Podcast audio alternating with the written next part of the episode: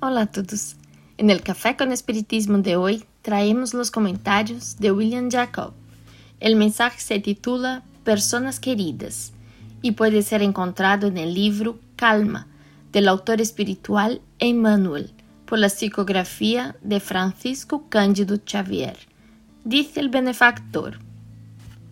Claro que ya comprendes que la persona querida es un mundo aparte, muchas veces con sentimientos y razonamientos muy distintos de los tuyos. Entendamos la situación de cada individualidad dentro del contexto de necesidades y pruebas de que se haga portadora y respetémosla en la problemática que presente.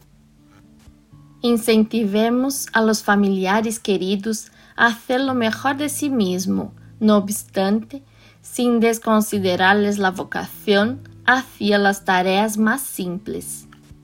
Atendamos al imperativo del diálogo constructivo, en que nuestras sugerencias de mejoría puedan ser plenamente enunciadas.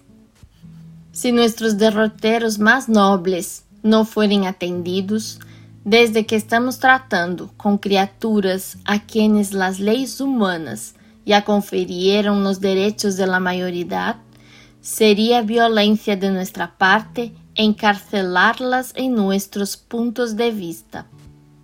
Planeamos la aventura conyugal para nuestros hijos mientras estén en la tierra. Entretanto, en la hipótesis de haber nacido para uniones de rescate difícil, sería peligroso compelerlos a la huida del camino a recorrer.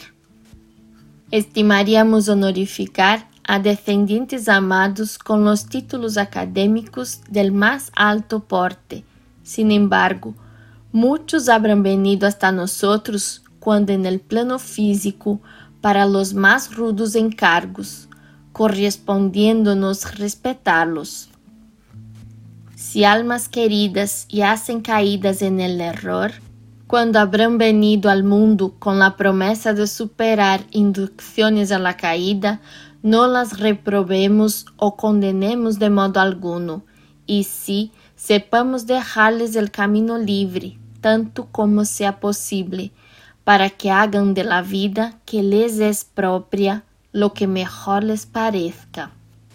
No obligues a nadie a vivir conforme a tus padrones de comportamiento, toda vez que soportarías imposiciones ajenas en tu modo de ser. En suma, conserva la serenidad ante las elecciones del prójimo y vive tu propia vida, dejando a los demás la libertad de vivir la existencia que Dios les concedió. Qué bonito mensaje de Manuel. El mensaje nos ayuda a entender que podemos ayudar a las personas que sentimos afecto, pero jamás podemos hacer por ellas aquilo que les corresponde realizar e em alguns casos não podemos nem incluso impedir que lo hagan.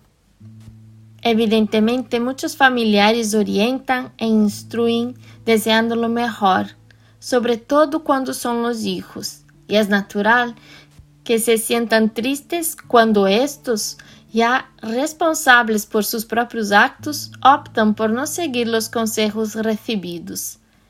Pero é bom recordar que pueden estar en lo cierto. Ya he visto a padres y madres apreensivos con sus hijos por haber decidido estos cambiar de ciudad o país y reconocer después los varios aspectos positivos producidos por la experiencia, no siendo por lo tanto materializado ninguno de los medos previos. Ya he visto a parejas que después de muchas desavenencias en el matrimonio deciden separar-se, contrariando a vontade de pessoas próximas, e passado o tempo, encontrar a companhia que juzgavam ser a correcta para passar o resto de suas existências juntos. E que devemos fazer quando os familiares se equivocam em suas decisões e opções personais depois de nossos conselhos insistentes? Vou a contestar com algo que escutei de uma madre. Me dijo que se quedó muy preocupada cuando el hijo decidió salir de casa para vivir con unos amigos, algo que ella no aprobaba por diversos motivos, incluso porque él seguiría viviendo en la misma ciudad y no existía ningún tipo de conflicto doméstico que justificase la actitud. Me contó emocionada haber llevado al hijo a la nueva dirección, deseó lo mejor para él y le dijo que estaría distante, pero orando y deseando que todo le fuera bien, y si él decidiera volver a casa, que estaría con las puertas abiertas esperándole, así como su corazón de madre. Yo sentí el amor con que ella, a pesar de preocupada, me lo contaba todo. El tiempo pasó y algunos meses después él retornó a casa. Ella simplemente le abrazó y dijo, Bienvenido, hijo mío.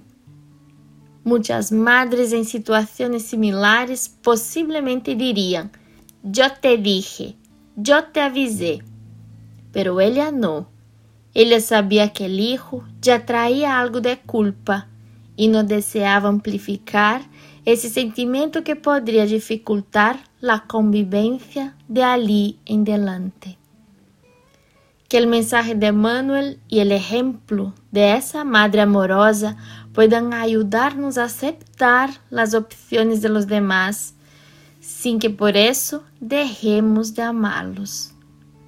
Mucha paz y hasta el próximo episodio de Café con Espiritismo.